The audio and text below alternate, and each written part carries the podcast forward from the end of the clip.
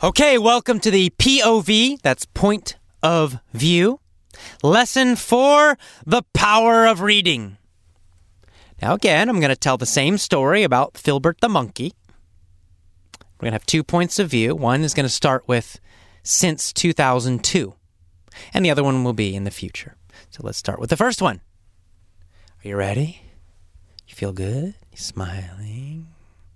Standing tall, shoulders back. Deep breath, let's do it. Since 2002, since the year 2002, Filbert has enjoyed shooting mosquitoes with his gun. He has liked to shoot mosquitoes with his gun since 2002. In 2001, did Filbert enjoy shooting mosquitoes? No, no, he didn't. Not in 2001. In 2001 and before, he never shot mosquitoes. But since 2002, he has liked to shoot mosquitoes with his gun. He has loved it, in fact. Since 2002, Filbert the monkey has loved to shoot mosquitoes with his gun.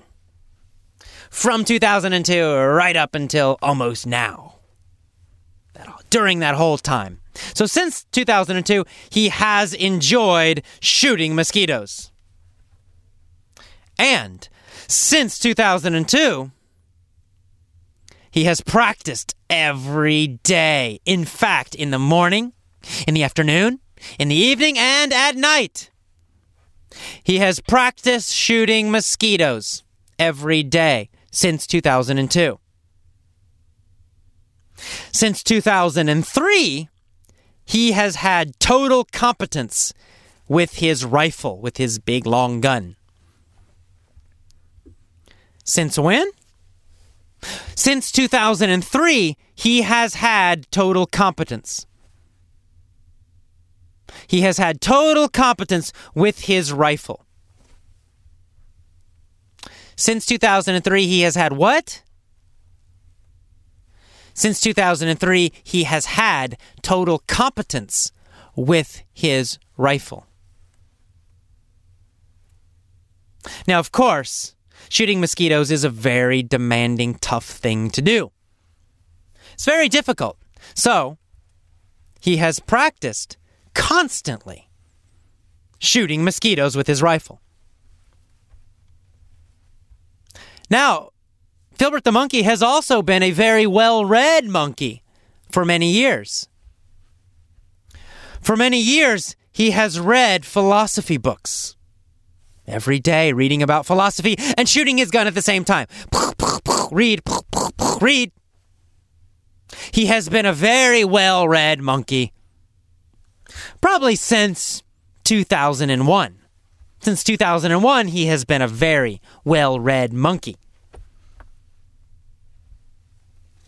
Something happened recently. He started to read books by the Dalai Lama. He read books by the Dalai Lama constantly. And then something else happened he subconsciously learned the philosophy of the Dalai Lama. And he changed. Filbert the monkey changed. Why did he change?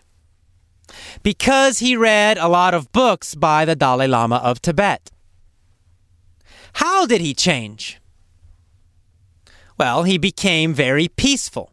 Because he read a lot of books by the Dalai Lama of Tibet, he became very peaceful and he decided to never kill again.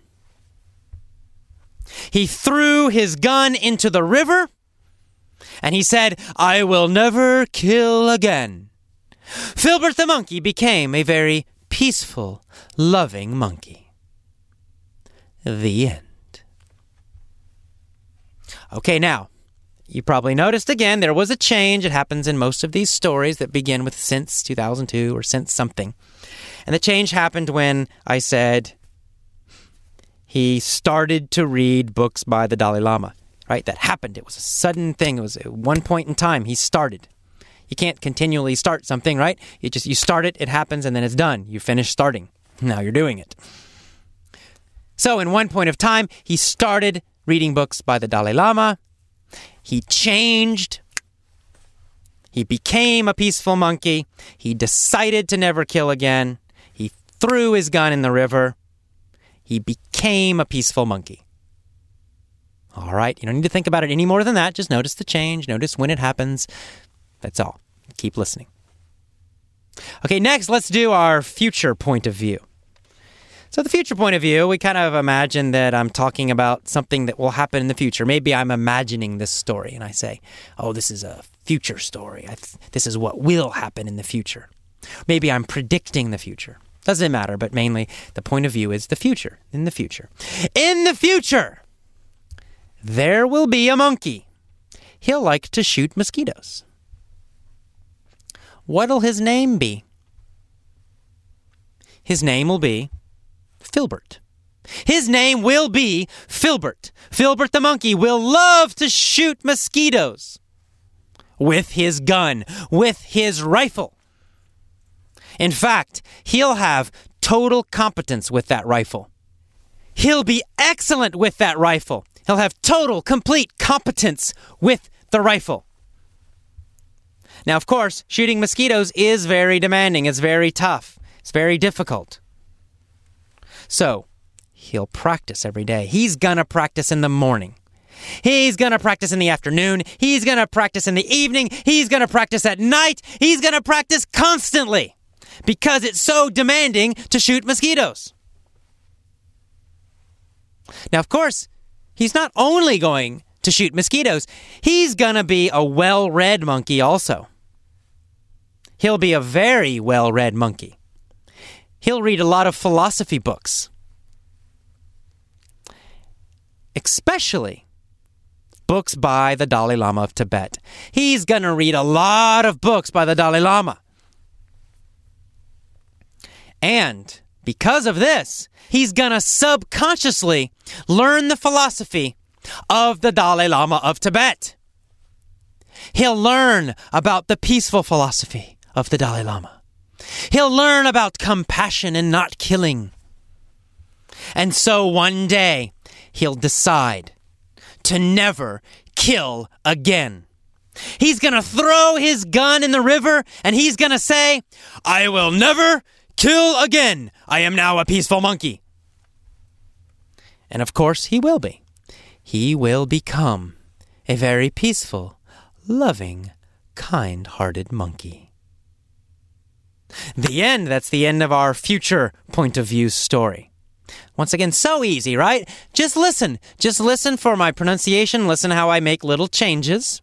When I change the point of view, I make small changes to the vocabulary. I say oh, oh, oh. I say gonna, gonna, gonna. And that's all. You don't need to think about a bunch of grammar rules. Throw away your damn grammar book. Get rid of that textbook. Just listen to these stories again and again. Remember, deep learning, you're going to listen to this same story every day for seven days, maybe over the course of two weeks. Maybe more, I don't know. But you're going to learn it deeply. You're going to get this repetition again, again, again. And then in the next lesson, again, again, again. And the next lesson, again, again, again. And soon, you will learn this grammar subconsciously. That's what we're doing. That's the purpose of these stories to learn this grammar subconsciously. So all you need to do is listen and enjoy the stories. Okay, I will see you next time. That's the end of the POV lesson for The Power of Reading. And by the way, one last homework assignment go find some easy novels, easy children's novels. Goosebumps, Hardy Boys, Nancy Drew, Charlie and the Chocolate Factory.